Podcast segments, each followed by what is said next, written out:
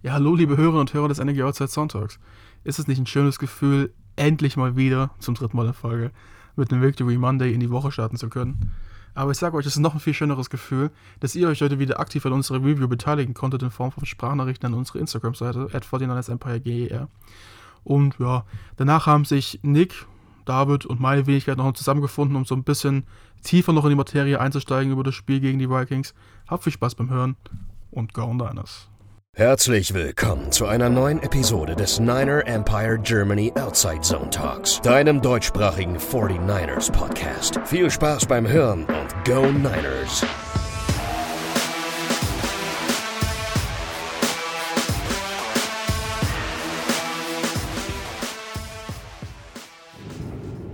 Ja, moin, der Jan hier. Ähm, Grüße gehen raus ans ganze NEG und alle 49er-Fans. Ach, was eine schöne Nacht. Irgendwie ein bisschen vorgeschlafen, dann Football geguckt und äh, dann war ich im Bett. 2 Uhr habe ich, glaube ich, geschlafen. Halb vier ging dann schon wieder mein Wecker. Jetzt gerade neun Stunden gearbeitet. Eigentlich äh, total im Eimer und kaputt. Aber nach dem dritten Sieg in Folge, zweite Heimspiel in Folge und wieder super aufgestellt in den Playoffs. Das äh, überwiegt die die Freude der Müdigkeit, da, da bleibt man dann doch wieder gerne wach und ärgert sich dann nicht eine ganze Woche, dass die Woche so startet mit wenig Schlaf. Und äh, ich glaube, spätestens nach dem Cardinals-Spiel äh, waren wir, glaube ich, alle so ein bisschen, oder der Großteil davon überzeugt, dass es das dieses Jahr war. Keine Picks nächstes Jahr plus äh, äh mittelmäßige Platzierung dieses Jahr. Und äh, die drei Spiele haben jetzt noch wieder richtig Bock gemacht und äh, geben Hoffnung auf mehr. Wir haben es jetzt selber in der Hand. Äh, Playoffs sind äh, zum Greifen nah, wenn wir jetzt nicht wieder viel falsch machen wie Anfang der Saison. Von daher ein bisschen übermüdet, bin ich einfach nur glücklich und froh und habe euch jetzt hier echt lange voll gequatscht. Aber äh, das muss jetzt mal sein, mein Gott. So, ich wünsche euch eine schöne Aufnahme, allen schönen Montag und dann hoffen wir, dass Sonntags gegen die Seahawks das ähnlich aussieht. Ja, mal gucken, was sie heute Nacht machen. So, jetzt aber tschüss. Also erstmal muss man sagen, das war ein geiles Spiel gestern von beiden Seiten. Ähm, natürlich mit dem besseren Ausgang für uns, ist klar.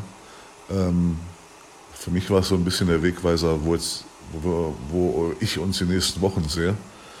Und ähm, auch wenn Jimmy G so ein bisschen gestruggelt hat am Anfang, ähm, glaube ich, dass wir jetzt ähm, weiter Fahrt aufnehmen werden und ähm, Hoffe aber gleichzeitig, dass der Sieg nicht zu teuer erkauft war und ähm, ja, dass vor allem Warner und auch äh, Debo nicht allzu schwer verletzt sind. Natürlich ähm, das gleiche bei Greenlaw und, äh, und Sermon.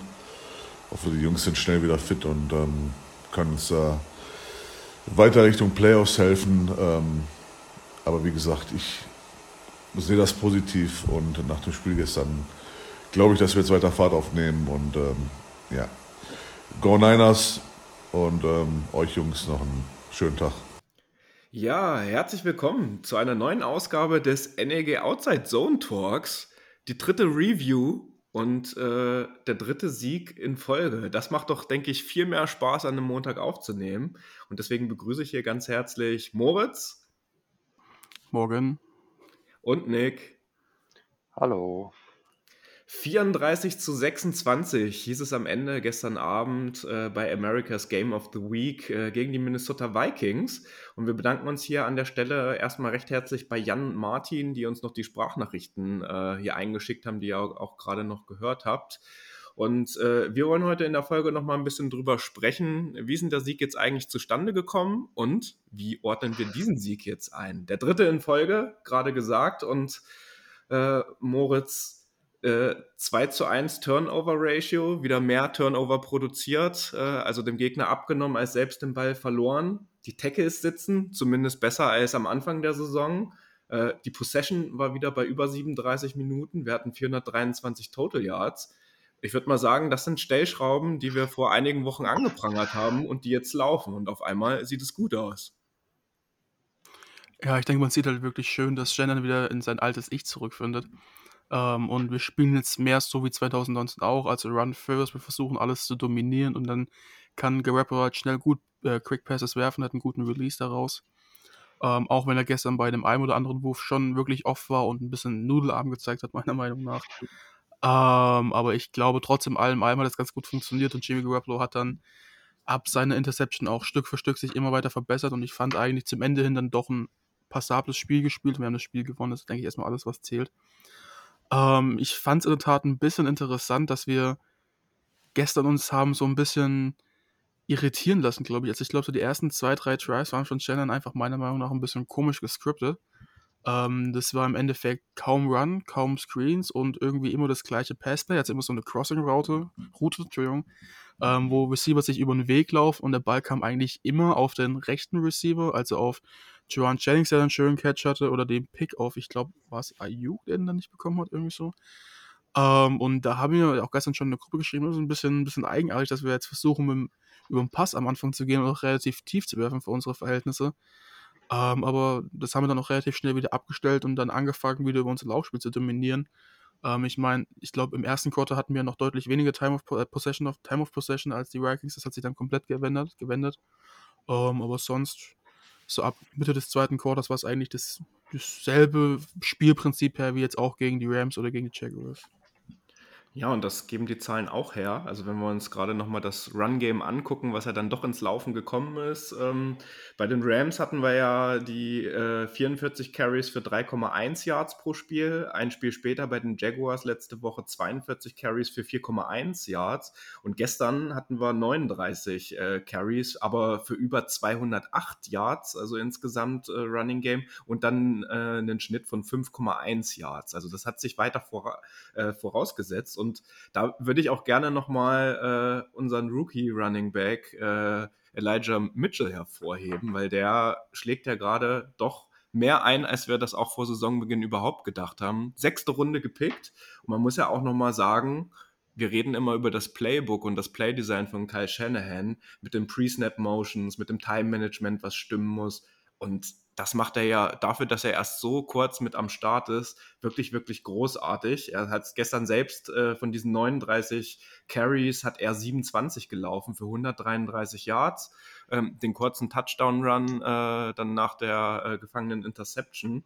Also Elijah Mitchell ist richtig on fire und er ist jetzt äh, hint, äh, knapp hinter. Ich habe es mir extra nochmal angeguckt vorhin. Er ist jetzt an Stelle 2 der Running Back äh, Rookies und ähm, nur Najee Harris ist vor ihm. Der hat aber auch nur, äh, lass mich kurz gucken, 15 Yards mehr. Aber Najee Harris hat drei Spiele mehr gespielt als Elijah Mitchell. Also der schlägt richtig ein und damit können wir weiterhin sehr, sehr zufrieden sein. Nick, wie hast du das gesehen mit dem Running Game und äh, wie bist du ins Spiel reingestartet? Das würde mich jetzt am, am ehesten interessieren. Ja, der Start war bei mir tatsächlich ein bisschen frustrierend, weil ich äh, Internetprobleme hatte und äh, dann viel über den NFL-Ticker und äh, bisschen über unsere WhatsApp-Gruppe äh, mitbekommen habe nur und das dann nachher nachholen musste. Ja, aber zum Running Game kann ich, kann ich nur sagen, dass es natürlich äh, schön ist zu sehen, dass es wieder so funktioniert, wie es, mal funktioniert hat. Und dass wir eben auch mit, mit Mitchell da jemanden haben, der das im Mostert-Style, sage ich mal, ausführen kann. Äh, und eben auch nicht nur, nicht nur der, der Feedback ist, sondern sich eben auch zusätzlich noch nicht so schade ist, wie es im, im Broadcast äh, auch häufiger hervorgehoben wurde, äh, auch mal den Block zu setzen, wie bei Dibos zweitem Touchdown. Äh, und das ist einfach unglaublich wichtig. Das macht unser Team auch so ein bisschen aus, dass wirklich jeder Spieler, jeder Spieler blockt. Und ich glaube, das frustriert die Gegner auch teilweise. Man hat das letzte Woche gesehen mit der äh, Ejection, als ich weiß nicht mehr genau, wer es war, äh, der Julian Jennings ins Gesicht geschlagen hat. Und dann äh, es dieses Mal ja auch wieder kurz davor. Äh, zweimal wurden, wurden Punches verteilt an die 49ers. Genau, und ich glaube, das zeugt einfach davon, dass wir dann sehr ja, aggressiven Zugriff auf das Spiel haben über, über alle Spieler und über nicht nur die, die Leute, die typischerweise blocken, wie, wie eben äh, die Titans oder die Fullbacks oder so, sondern eben über wirklich jeden Spieler, der da, der da mitmacht. Genau, und ich glaube, das hilft unserem, unserem Passspiel unglaublich, dass wir da einfach so ein Konzept haben, dass das wirklich jeder mit anpackt. Und was mich vor allen Dingen gefreut hat jetzt bei diesem Spiel, wir hatten ja schon zwei jetzt recht dominante Siegen, äh, Siege gegen die Rams und auch gegen die Jaguars eingefahren, auch auf unterschiedliche Art und Weise. Und jetzt ist halt nochmal eine dritte Art und Weise dazu gekommen, wie wir dieses Spiel gewonnen haben. Ähm, ihr habt es gestern gesehen, Zweimal sind die äh, Vikings äh, durch jeweils einen Receiving Touchdown durch Adam Thielen ähm, in Führung gegangen. Und zweimal haben wir es geschafft, das Ding auch wieder auszugleichen und vor allen Dingen dann auch im zweiten Viertel genau das, was du auch angesprochen hast, wieder die Defense auf, äh, auf den Platz bringen äh, der Vikings, die vielleicht auch ein bisschen verrückt machen und äh, das Clock-Management halt wieder spielen lassen, dass wir ja kurz vor Ende der, äh, des zweiten Viertels dann auch noch den Receiving Touchdown durch John Jennings gemacht haben und äh, da hat sich bewahrheitet, das, was wir auch kurz vorher noch miteinander besprochen haben, dass es vielleicht doch besser ist, wirklich äh, dieses Clock-Management auszunutzen und nach der Halbzeit dann auch den Ball wieder zu bekommen und die Possession zu haben und halt beim Cointoss-Win vielleicht dann doch das andere Team starten zu lassen. Das hat sich bewährt, obwohl die Vikings in Führung gegangen sind, ähm, was diese Saison bisher sonst nicht gut ausgegangen ist. Immer wenn wir zurücklagen, haben wir auch verloren. Konnte das Team äh, zweimal einen Rückstand aufholen. Und das ist immens viel wert jetzt für den weiteren Weg in unserer Saison, weil sie jetzt gecheckt haben, äh, dass sie das auch diese Saison schaffen können. Und das hat was mit Mentalitätsgründen zu tun. Ja, ja ich finde einfach, gibt auch einfach dem ganzen Team nochmal ein unglaubliches Momentum, dass sie jetzt sehen, äh, sie können auch nicht nur Spiele, wenn sie wirklich nur rennen können, weil sie vorne liegen und das dann nur noch runterspielen müssen, im Endeffekt gewinnen, sondern sie können auch Spiele gewinnen, die halt knapp sind, wie es jetzt gegen die Vikings der Fall war. Äh, sie können auch Spiele gewinnen, äh, die vielleicht im ersten Moment nicht so, nicht so leicht wirken, auch, also auch bis ins letzte Vierteljahr rein noch. Und auch trotz Fehlern kann trotzdem äh, das ganze Team, wenn du einen Fehler machst, äh, das für dich ausbügeln. Und ich glaube, das hilft dem Team unglaublich und gibt dem Team ein unglaubliches Momentum, das sie hoffentlich weiter in die Saison reintragen können. Ja, ihr habt es gerade schon schön angesprochen und ich würde nur mal ganz kurz auf den Punkt von David zu sprechen kommen wollen, weil es war ein interessanter Ansatz. Ähm, und zwar, du hast gerade gesagt, dass die letzten zwei Wochen ein bisschen dominanter waren als gestern. Ähm, das will ich aber gar nicht mal so unterstreichen, allein weil ich fand, man kann jetzt die Dominanz von einem Spiel nicht immer nur am Score abmachen, beziehungsweise kann man schon, aber jetzt ist ein anderes, also eine andere, das ist einfach andere Bedeutung von Dominanz jetzt vielleicht. Ähm, wir haben einfach das Spiel, das Spiel physisch dominiert gegen die Vikings, muss man ganz klar sagen. Wir haben am Anfang irgendwie versucht, fancy zu sein, was absolut nicht funktioniert hat. Und jetzt sind wir zu unserem Brot und Butter zurückgekommen, jetzt mal Scheme, ähm, dass wir einfach für 5 Yards pro Lauf laufen und wir wissen genau, hey, wir machen das halt 40 Mal im Spiel oder 37 Mal. Äh, stoppt es ruhig. Wenn ihr es könnt, dann versuchen wir euch zu schlagen durch Luft, aber ich glaube nicht, dass ihr es könnt. Und das ist eben genau das Ding, was man haben will. Ähm, und mit Dominanz nochmal so ein bisschen zu sagen, wir müssen halt auch sagen, es sind eigentlich nur acht Punkte Vorsprung gewesen jetzt im, also, also im, End, im Endstand. Ähm, aber trotzdem war für mich ab der zweiten Halbzeit eigentlich schon so dieses permanente Gefühl, ähm, dass das Spiel eigentlich so ein bisschen schon, ich will nicht sagen durch ist, aber doch schon ein bisschen deutlicher eigentlich als diesen Vorsprung, beziehungsweise den Gleichstand, den man hat, eigentlich für uns ist. Weil ich einfach gesehen habe, dass man so ein bisschen im Kopf der Vikings drin ist. Ähm, alles, was man getan hat, hat dann funktioniert. Und es ist halt immer wieder der Punkt, den wir auch angesprochen haben, wenn du wirklich für 5,1 oder so auch 4,5 Yards pro Lauf läufst, ähm, und sei es jetzt mit Debo Samuel, der dann ein bisschen höheren Average hat, oder mit Elijah Mitchell oder Jeff Wilson, die dann ein bisschen weniger haben, also Jeff Wilson halt für die harten 1, 2 Yards da ist, jetzt in diesem Falle, ähm, ist halt eigentlich mal völlig egal, weil du bringst einfach dein Tempo ins Spiel, du zwingst die Defense sich anzupassen und du zwingst die Defense äh, du zwingst die Defense halt immer mehr Leute in die Box zu bringen, was dann halt auch dein Play-Action-Game, was man jetzt gestern aber auch gar nicht mal so oft gesehen hat, immer wieder gut öffnet. Ähm, und von daher fand ich eigentlich, dass es auch ein sehr, sehr dominantes Spiel gestern für uns war, vielleicht ein bisschen, aber dominant anders definiert als sonst. Aber trotzdem muss man sich mit der Leistung, denke ich mal, auf gar keinen Fall verstecken. Und du hast es schon richtig gesagt. Man hat am Anfang so einen kleinen Down gehabt, wo man sich schon gedacht hat, ne, das geht eigentlich für uns nicht so gut aus, wenn wir schon in der Mentalität drin sind, aber sie haben alle zurückgekämpft und haben halt gebissen und hat gesehen, sie wollen wirklich gewinnen. Und wir haben ja auch auf unserer Instagram-Seite, at 49 Empire GER, das Video geteilt, die Ansprache von Shannon nach dem Sieg und er hat ja auch sehr, sehr deutlich gemacht, ähm, dass es einfach eine super Teamleistung war, dass da auch Leute wie zum Beispiel ein Assis Al-Shair, die einfach eigentlich vor der Saison bis jetzt auf die Freaks, denke ich mal, keiner wirklich auf dem Schirm hatte für eine große Saison, einfach hinkommen, ein Interception fangen gegen einen Quarterback, der erst zwei diese Saison geworfen hat. Ähm, und was für eine schöne Interception das war. Noch ein Fumble recovern, die das Team anführen in Tackles, acht am Stück, noch ein Tackle for Loss, glaube ich, waren. und einfach komplett präsent sind, obwohl sie eigentlich mal, wenn überhaupt, nur als undrafted Free Agent kamen, also als Seventh Round Pick. Ähm, das finde ich halt erstaunlich, dass diese Mentalität, dass aber auch, wie Snick zum Beispiel gesagt hat, einfach jeder für jeden da ist, dass jeder sein Ego quasi an der Tür abhängt, sobald es in die Facility reingeht. Das ist auch ein Zitat von Shannon. Ähm, das finde ich einfach erstaunlich. Das habe ich so bei den seltensten Team gesehen, gesehen. Und man merkt halt einfach, wir haben zum Beispiel auch keine Diva bei uns im Team. Also jeder ist für jeden da, es gibt keinen Stress, die vertragen sich alle. Und ich glaube, das ist wirklich ein guter Erfolgsfaktor, den du auch langfristig brauchst, um wirklich erfolgreich zu sein. Da gebe ja, ich dir absolut du, recht, du, Moritz. Dann mach du erstmal, Nick. Wenn, ja, danke. Wenn du da äh, die Stackbox ansprichst, äh, da habe ich auch gelesen, dass Elijah Mitchell tatsächlich äh, von seinen 23 Rushes 16 gegen eine Stackbox hatte und in diesen 81 äh, Yards gemacht hat. Heißt auch ein Average von 5,1 Yards äh, gegen äh, eine Stackbox, was natürlich auch nochmal super beeindruckend ist. Und äh, sie ist Al-Shair ja nicht nur, äh, nicht nur Verantwortung übernommen im, im übertragenen Sinne mit, mit guten Tackles und so, sondern ja am Ende auch wirklich äh, die Verantwortung genommen für die, für die Playcalls der Defense. Also nicht für die Playcalls, aber für die, für die Kommunikation. Er hat nachher den, den Helm von, von Fred Warner bekommen mit dem, mit dem Kommunikationstool drin und hat ja nachher wirklich Mittellinebacker gespielt. Was ich auch beeindruckend finde nach, nach dem Status, den er, ja, was, was für einen Status er da jetzt schon hat, nach so einer kurzen Zeit.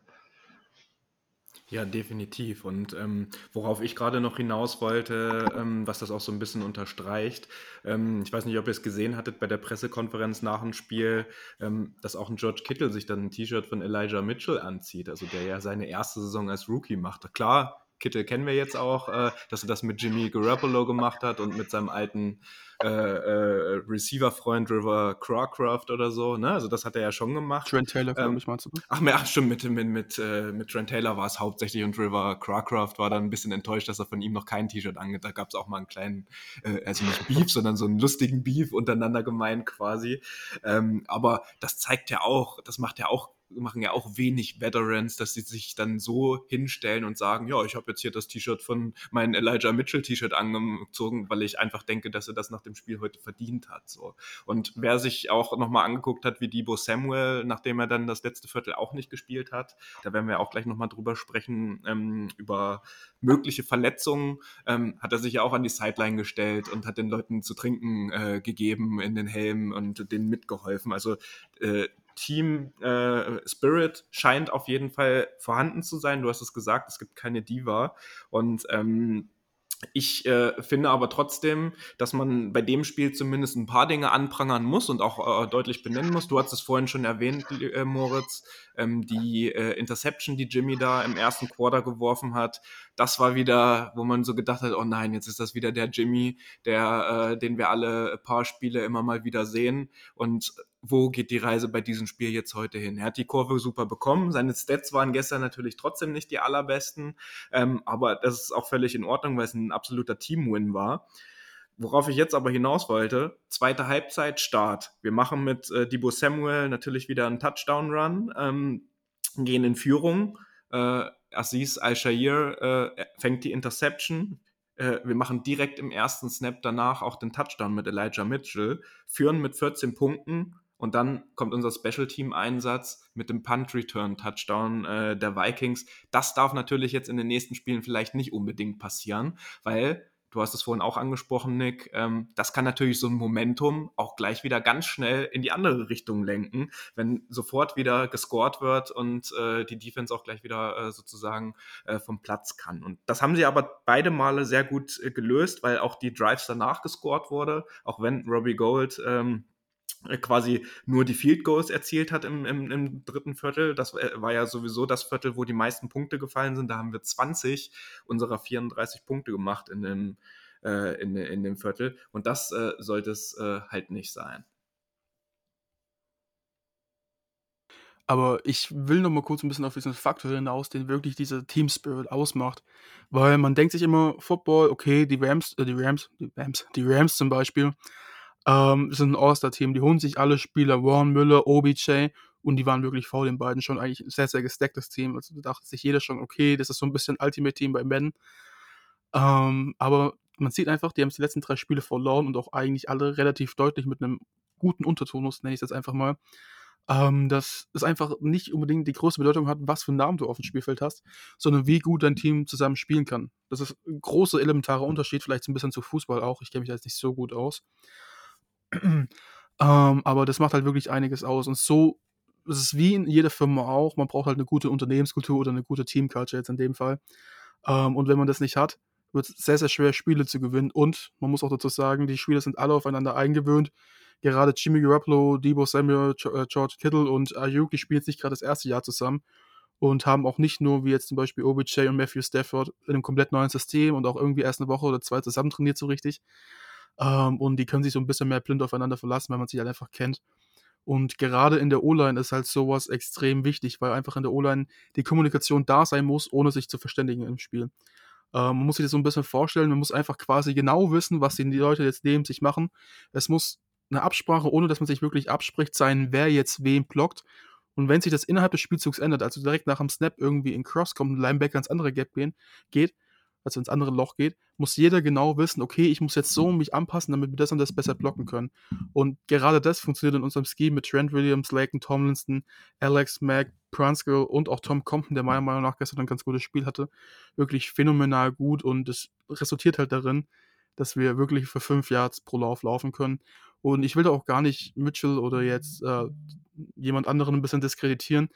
Mir geht es da eher darum, dass ich einfach nochmal ein bisschen hervorheben will, was für einen Unterschied diese O-Line eben ausmacht, aber auch was für einen Unterschied zum Beispiel jetzt Mitchell ausmacht, weil ich finde jetzt, dass Mitchell so ein bisschen unser Raheem Mostert-Ersatz für die Zukunft ist. Ich glaube, ich habe es noch öfters genug gesagt oder oft genug gesagt, ähm, weil ich sehe in, in ihm irgendwie diese Spritzigkeit, die mir bei allen anderen Running Backs fehlt. Sie sind, also er ist auf dem ersten Schritt, auf dem zweiten Schritt schnell und wenn er ein Loch hat, geht er da durch und er kann auch mal, das ist jetzt noch nicht so oft passiert, aber er ist halt auch ein Rookie, dann einen guten Cut machen und für 30 Yards, 40 Yards weg. Und wenn das passiert, dann habe ich erstmal einen Safety, der schnell genug ist, um ihn zu fangen.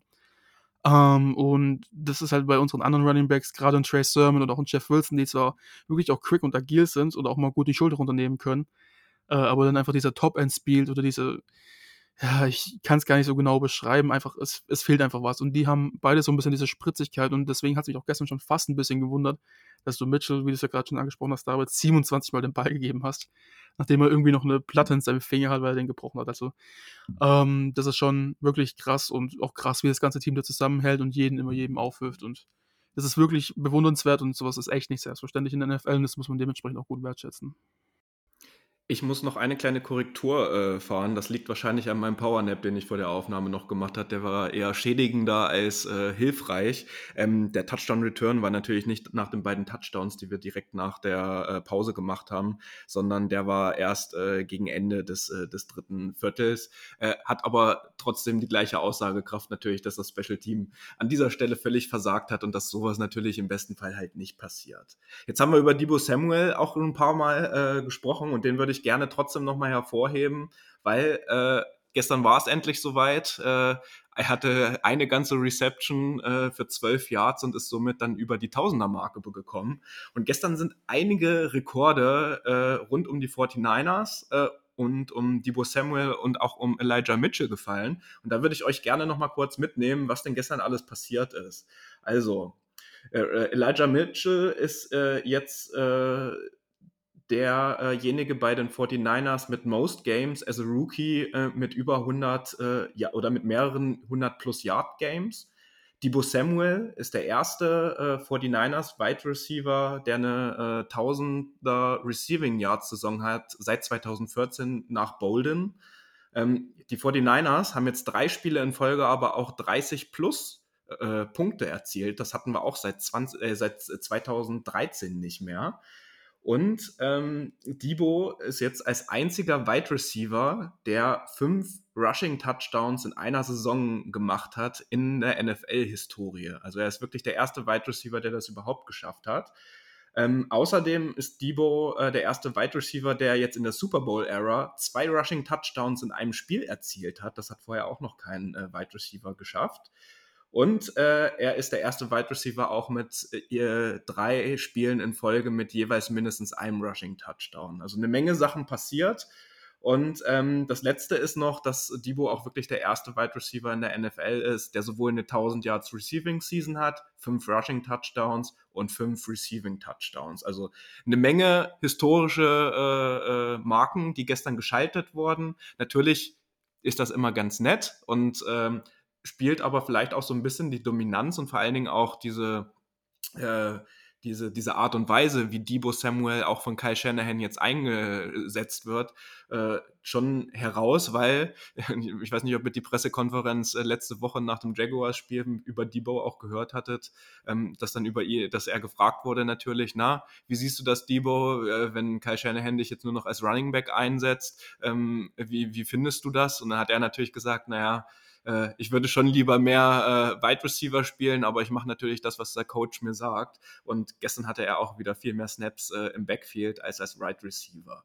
Ähm, ja, und dann gab es eine Szene, über Debo Samuel, über die wir uns vielleicht noch mal kurz unterhalten sollten. Er hat auch den Ball im Backfield bekommen und ähm, die, die äh, TV-Aufnahmen und die Zeitlupen haben eigentlich nicht wirklich zugelassen zu sehen, was da mit äh, Debo Samuel passiert ist. Er hat ja eine äh, quasi eine Groin-Injury, ähm, dass er quasi an der Leiste oder an den Adduktoren sich etwas zugezogen hat. Und er äh, ist jetzt genauso wie auch Fred Warner, wird er jetzt äh, während der Aufnahme, jetzt in den nächsten kommenden Stunden, weil wir ja gerade noch morgens in Kalifornien haben, wird er sich einem MRI äh, unterziehen. Moritz. Genau, ich habe gerade noch den Tweet von Iron Rappaport, war es genau, reinbekommen. Ähm, also erstmal Debo Samuel hat gerade noch getweetet selber, dass es ihm gut geht, blessed und ein paar Smileys dazu. Und ein Rappaport hat berichtet, dass Debo Samuel wirklich jetzt in den MRI gerade geht, dass er jetzt reinkommt. Es ist noch nicht sicher, was dabei rauskommt, aber soweit es aussieht, bis jetzt ist es keine schwere Verletzung, aber er könnte ein, zwei Wochen eventuell verpassen. Das ist auf jeden Fall gute Nachrichten für uns, weil normalerweise, wenn es in den MRI, also in den Ultraschall ist das ja, glaube ich, reingeht, ist immer so ein bisschen Konzern, dass halt doch auf die IR gehen könnte, aber es sieht wirklich ganz, ganz gut aus. Bei Threadrunner gibt es allerdings leider noch kein Update jetzt soweit. Ansonsten, weil er ja nicht als Receiver eingesetzt wurde oder zumindest nicht großartig. Gestern hatten wir wieder neun verschiedene Passempfänger bei den 49ers. Also gibt keinen One-Trick-Pony, wie man das so gerne nennt. Ayuk auch nur drei Receptions gehabt, dafür aber für insgesamt 91 Yards. Also da äh, ist Ayuk weiter stark verbessert, auch wenn da ein paar Bälle dabei waren, äh, wo er teilweise überworfen wurde. Und äh, die Interception, die äh, Garoppolo äh, geworfen hat, die war auf Debo auch in dem Fall. Und ähm, was wir vielleicht noch hervorheben sollten auch, ist die Rolle von Nick Bosa. Ähm, der hat gestern seinen elften Sack im elften Spiel gemacht. Das hat äh, auch als letztes ein äh, gewisser DeForest Buckner das letzte Mal äh, für die 49ers geschafft vor drei Jahren oder vor zwei Jahren in der Saison. Und ähm, da würde mich nochmal eure Meinung dazu interessieren, wie ähm, ihr die Defense-Leistung generell über das, über die Linebacker oder über Assis Al-Sharir haben wir uns ja jetzt schon ein bisschen unterhalten. Wie habt ihr unsere Cornerbacks, äh, unser Backfield sonst wahrgenommen und wie fandet ihr gestern unsere D-Line? Ich war mit der Defense äh, alles in allem relativ zufrieden. Äh, es gab ein paar Situationen, äh, wo sie, finde ich, nicht wirklich einen Zugriff hatten, aber im Großteil des Spiels äh, hat es ganz gut geklappt. Wir hatten, glaube ich, äh, zwei oder drei Three and Outs auf jeden Fall. Und äh, zum, zum Backfield kann ich sagen, dass ich auf jeden Fall äh, gerade Talanoa Fanga äh, besonders herausheben würde, äh, der ja in der fünften Runde, glaube ich, gedraftet wurde und, und äh, wirklich eine Saison abreißt und, und wirklich einer der sichersten Tackler ist, meiner Meinung nach, in unserem Team. Äh, genau, und da halt wirklich im, im Backfield überall zu sehen ist, wo, wo man sich nur vorstellen kann. Äh, fand bei äh, Josh Norman hat man ein bisschen gesehen in der einen Situation, äh, dass er eben das versucht, was er immer versucht und dadurch den einen Tackle verpasst hat, als er äh, kurz vor der Endzone bei, bei dem Touchdown von Devin Cook äh, versucht hat, den Fumble zu forcieren. Äh, genau, aber dadurch halt den Tackle verpasst hat. Dann wiederum später auch erneut einen Fumble forciert, also auch ein bisschen wechselhaft, aber der, der Druck von der, von der D-Line äh, kam auch auf jeden Fall teilweise. Die Zeit, wo, wo äh, Nick Bosa nicht auf dem Feld war, hat man auf jeden Fall gemerkt, dass er nicht da war.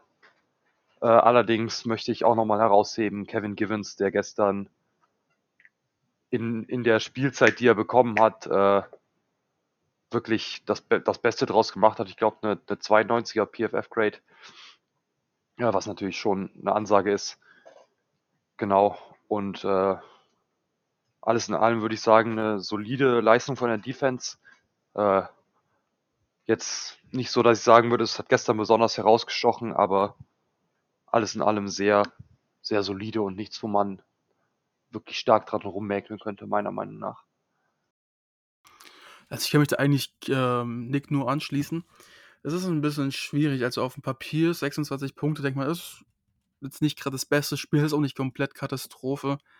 Ähm, aber man muss halt dazu sagen, es gehört halt ein Kick-Off-Return-Touchdown dazu, da kommen nochmal sechs Punkte, dann respektive sieben Punkte runter. Ähm, beziehungsweise haben die den PAT? Ich glaube sogar verschossen, das sind nur sechs Punkte. Ähm, ja, es war jetzt kein schlechtes Spiel, wie er schon gesagt hat. Bei Josh Norman ist immer so ein Zwiespalt, finde ich, in mir drin zumindest. Äh, auf der einen Seite sein Peanut Punch, ich glaube, der siebte Forced Fumble war es diese Saison von ihm. Auf der anderen Seite hast du halt auch wieder eine DPI in Holding, dann da eine Penalty und da wird mal geburnt. Ja, gut. Das Thema haben wir jetzt, glaube ich, oh, Entschuldigung, äh, das Thema haben wir jetzt, glaube ich, oft genug gehabt, aber wir haben jetzt halt gerade keine besseren Optionen, damit musst du ein bisschen leben. Ähm, und Nick hat es auch gerade richtig gesagt, die Zeit, wo Bose dann vom Feld runter ist, hat man wirklich gemerkt, dass es ohne so wirklich einen Pass-Rush, wenn Eric Armstead dann auch noch gedouble-teamt wird, dann Default spielt ja auch noch nicht, erst vermutlich ab nächster Woche. Dann noch unsere relativ schwachen DBs, vor allen Dingen Cornerbacks. Ja, ist nicht gerade die beste Kombination. Also Bosa ist das schon sehr, sehr essentiell für unseren Erfolg. Ähm, und ich glaube, dass auch gerade jetzt die nächsten Wochen ein bisschen spannend werden, weil jetzt Fred Warner vielleicht auch ein, zwei Spiele verpassen könnte.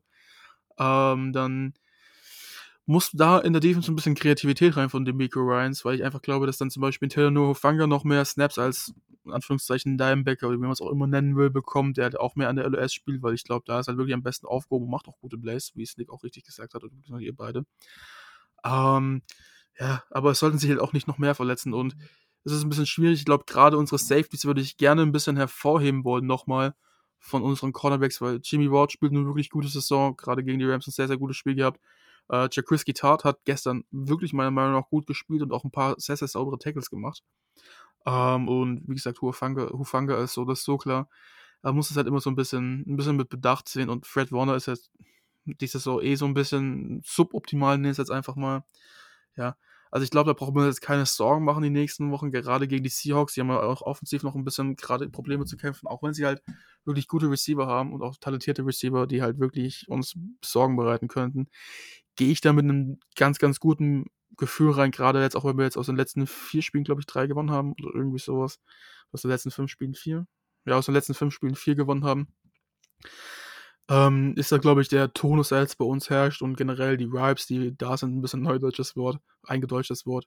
Ähm, einfach da und ich denke mal, dass man, man muss das Spiel so oder so gewinnen, also man darf sich jetzt eigentlich keine Chromschnitzer mehr erlauben, nicht gegen die Seahawks mit 3 und 7, wenn auch noch ganz gute Teams wie die Titans kommen. Ähm, oder auch nochmal die Rams. Ja, also ich gehe da eigentlich mit einem mit einem guten Bauchgefühl jetzt in den nächsten Wochen und ja, die Defense, es muss halt jetzt jeder nochmal einen Schritt nach vorne tun, wie es halt eigentlich bei jeder Verletzung so ist. Ja, du hast schon ein bisschen angesprochen, was der Ausblick jetzt für die 49ers äh, ist. Ich würde nur zur Vollständigkeit halber noch mit erwähnen, dass wir neben Debo und auch Warner noch äh, Drake Green, äh, Greenlaw und auch Trey Sermon äh, jeweils äh, quasi ausgefallen sind während des Spiels. Da steht auch noch die Diagnose aus. Bei Trey Sermon sah es auch ein bisschen mehr nach Knöchel aus, weil er umgeknickt war. Und ähm, worauf ich aber auch noch zu sprechen kommen wollen würde, ist, ähm, dass ja doch Robbie Gold dann es am Ende nochmal spannend gemacht hat, nachdem wir einen relativ langen Drive im letzten Viertel hatten und doch aussichtsreich, ich glaube, wir waren bei 42 Yards, wenn ich mich nicht täusche, das Field Goal verschossen hat, obwohl eigentlich sowohl der Snap als auch der Holder den Ball gut hin postiert hatten und der dann ganz knapp am rechten Goalpost vorbeigegangen ist. Ähm, hat man das Spiel nochmal äh, spannend gemacht, hätte nicht sein müssen, aber das passt zu dem Tag auch. Die Defense hat es dann geregelt, hat nichts mehr zugelassen. Und ähm, das war der Team-Win, den wir an der Stelle auch gebraucht haben, ein Spiel zu drehen, äh, ein Spiel auch mal auf so eine Art und Weise äh, zu gewinnen, so wie Shanahan das auch in seiner Rede oder in seiner Ansprache gesagt hat. Und das macht doch auf jeden Fall weiter Mut für die kommenden Aufgaben und Spiele. Wir haben uns dadurch in dem äh, NFC Playoff Picture mittlerweile Platz 6 geholt und ähm, damit auch die Vikings überholt. Wir haben jetzt den Tiebreaker sowohl gegen die Eagles als auch gegen die Vikings. Die Atlanta Falcons sind auf Platz 8 vorgerutscht durch ihren Sieg gestern und auch gegen die spielen wir ja noch in drei Wochen. Ähm, ist das nächste Heimspiel, was ansteht, weil wir jetzt zwei Auswärtsspiele haben bei den Seahawks und auch bei den Bengals. Da werden wir dann auch in unserem Podcast nochmal ein bisschen genauer drauf schauen. Also haben wir doch relativ gute Aussichten und äh, da muss ich nochmal Moritz auch ein bisschen huldigen. Du hast auch vor drei, vier Wochen äh, irgendwie den Optimismus für diese Mannschaft nicht verloren. Ähm, ich war ja auch jemand, der gesagt hat, Jetzt muss äh, einfach äh, der Switch kommen, sonst kommt er nie. War aber äh, deutlich ähm, also nicht so äh, oder deutlich pessimistischer als du das warst. Ähm, und jetzt äh, muss man sagen, sind wir in einer Situation, die wir uns alle eigentlich vielleicht schon am Anfang der Saison gewünscht haben. Und ich habe noch eine relativ witzige Anekdote, weil ich gestern noch mit einem Kumpel äh, gestern Abend auch vor dem Spiel unterwegs war, der wirklich gefragt hat: Du sag mal, ist das von Kai Shanahan eigentlich Absicht gewesen, dass er am Anfang der Saison nicht seine äh, äh sein Playcalling ausgepackt hat, damit er unterschätzt wird, damit er nicht alle Plays gleich auspackt, damit er unberechenbar bleibt und dass er da ab, dann ab Mitte der Saison komplett zuschlagen kann, wenn man keiner mehr einen auf dem Schirm hat. Und das war vor dem Spiel. Und äh, ich glaube nicht daran, dass man mit Absicht verliert. Also da wird mir Moritz wahrscheinlich, so wie ich ihn kenne, sofort beipflichten. Ähm, aber es ist trotzdem ein verdammt schönes Gefühl, jetzt drei Siege in Folge zu haben. Und vor allen Dingen mit dieser breiten Brust jetzt nach Seattle ins Lumen Field äh, zu reisen und mit den Voraussetzungen jetzt mal vielleicht für ganz klare Verhältnisse in der NFC West zu sorgen. Und da möchte ich auch nochmal hervorheben, auch in der NFC West ist es jetzt wieder spannend geworden, weil wir nur noch ein einziges Spiel von den Los Angeles Rams entfernt sind. Und wer sich die Woche 18 mal angeguckt hat, da ist ja auch noch das Rückspiel bei den LA Rams. Und die lagen uns ja in der Vergangenheit immer ganz gut. Da ist auch noch nichts entschieden. Aber wir haben eine Menge harte Spiele. Und ähm, ich würde jetzt von euch noch gerne wissen, wie geht ihr jetzt in diese Woche rein? Seid ihr todesoptimistisch äh, und im absoluten Wildcard-Playoff-Hype? Oder sagt ihr, ach Mist, das wird jetzt doch ein etwas schwierigeres Spiel und wir müssen jetzt erstmal die Verletzungsdiagnosen äh, abwarten? Ja, also ich gehe auf jeden Fall äh, mit, einem, mit einer guten Prise Optimismus, aber äh, trotzdem noch mit ein bisschen äh, Bammel in die nächste Woche rein. Äh, Gerade gegen die Seahawks äh, kann man nie vorher wissen, was passiert. Äh, meiner Meinung nach immer Spiele, wo wirklich es in beide Richtungen gehen kann, egal wer gerade wie gut dabei ist. Das haben wir auch gesehen in der Zeit, wo wir nicht so gut waren, haben wir trotzdem teilweise noch den Seahawks mindestens ein Spiel abgenommen.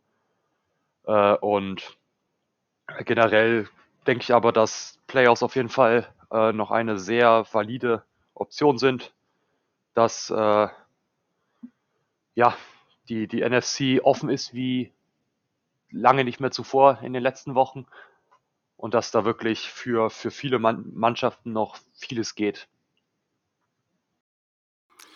Also ich muss mich jetzt hier noch ein bisschen mehr auf die Aufnahme konzentrieren, habe ich gerade so ein bisschen vom David mitbekommen, weil ich ein bisschen gerade in der Gruppe noch geantwortet habe. das, das kann man hier nicht vernachlässigen und nachdem du mich so gehuldigt hast, hast du jetzt mein Ego gepusht. Das ist dein Fehler. Nein, äh, kleiner Spaß beiseite. Mach ich ähm, doch gern, Moritz. ja, ähm, es ist schwierig, ne? Nick komplett recht. Seahawks immer so ein komischer und ja, wirklich einfach komischer Gegner. Spiel, also Saisons, wo du denkst, okay, wir sind jetzt tot, dritter Quarterback von uns, hm, CJ Befford, dann gewinnen wir dann auf einmal. Äh, und wenn es eigentlich mal ganz gut läuft, wie 2019, haben wir dann auch einfach so grobe Schnitzer drin, wie in Woche 8, glaube ich, als wir das erste Spiel gegen die verloren haben. Also das einzige Spiel, das erste Spiel in der Saison verloren haben gegen die Seahawks so. Ähm, ja, aber ich glaube, die Umstände sind jetzt was ganz anderes. Die Seahawks haben noch nie damit zu tun gehabt, dass sie jetzt irgendwie nicht mehr im Playoff-Ende drin sind.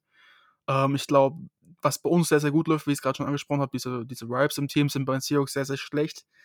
Äh, Pete Carroll ist wahrscheinlich mit einem Fuß schon aus seinem Job draußen, wenn man so ein paar Quellen glauben darf, Glauben schenken darf. Ja, das ist, man darf die nie unterschätzen, aber vielleicht macht es auch noch gefährlicher, dass sie nicht mehr wirklich im Playoff-Rennen drin sind, man weiß es nicht. Ähm, hm, ich gehe optimistisch rein in die Woche, wie eigentlich immer, das bin ich ja bekannt für. Ähm, aber so richtig, wie es jetzt ausgeht. Ich denke schon, dass es knapp wird, vermag ich jetzt aber gar nicht mal zu sagen. Also ich denke, dass wir da gewinnen. Also wenn wir in die Playoffs kommen wollen, dann dürfen wir uns jetzt halt noch so einen Schlitz erlauben gegen die Seahawks. Äh, weil gerade die Woche danach die Bengals kommen, dann die Falcons, dann irgendwann noch die Titans und die Rams. Ähm, ja, also das Spiel muss gewonnen werden, egal wie. Ähm, ich hoffe, dass ein Fred Warner zumindest spielt, vielleicht auch ein Debo Samuel, vielleicht haben wir Glück. Ähm, ja, aber ich glaube, genauere Prognosen gibt es ja dazu in der Preview. Ähm, ja, kann ich jetzt gar nicht so viel zu sagen. Muss man erstmal abwarten und sehen, was dann kommt. Ja, aber eins steht definitiv fest. Ähm, jedes Spiel, wo Debo oder Fred Warner den 49ers fehlen, wird schon äh, eine absolute Schwächung sein und äh, den Gameplan natürlich auch von Kyle Shanahan ordentlich durcheinanderwirbeln. Äh, das steht, denke ich, fest. Aber das werden wir etwas genauer am Donnerstagabend in unserer Preview, äh, du hast es gerade schon gesagt, für das Seahawks-Game aufnehmen. Und ähm, deshalb ist jetzt erstmal meine Frage an euch. Habt ihr noch was zu dem Spiel? Haben wir irgendwas vergessen? Liegt euch noch was auf dem Herzen? Äh, oder sind wir mit der Aufnahme dann heute durch? Ich sehe, Feierabend. Ich denke auch, das äh, war doch eine runde Sache. Und ähm, lasst uns diesen positiven Vibe mitnehmen in die komplette Woche. Es ist wieder die Woche der Wahrheit gegen die Seattle Seahawks. Das ist ja auch immer ein schönes Aufeinandertreffen innerhalb der Division und ähm, zumindest was die Voraussetzungen betrifft, äh, äh, können wir ja mit ein bisschen breiterer Brust in dieses Spiel hineingehen.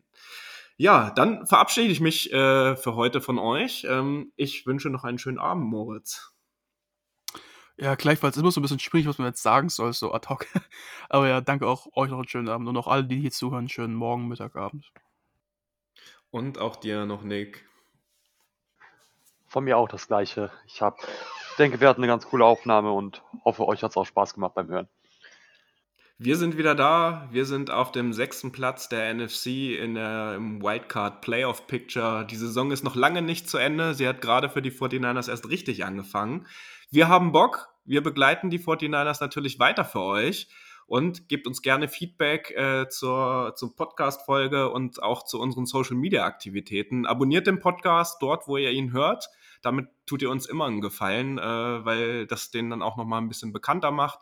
Wenn ihr den einen oder anderen 49ers-Fan noch kennt und der noch nichts vom Niner Empire Germany gehört hat, also weder auf Instagram, auf Facebook oder auf Twitter noch unseren Podcast gehört hat, dann gebt denen doch einfach mal einen kleinen Hinweis, damit unsere Community rund um das Niner Empire Germany auch noch weiter wächst.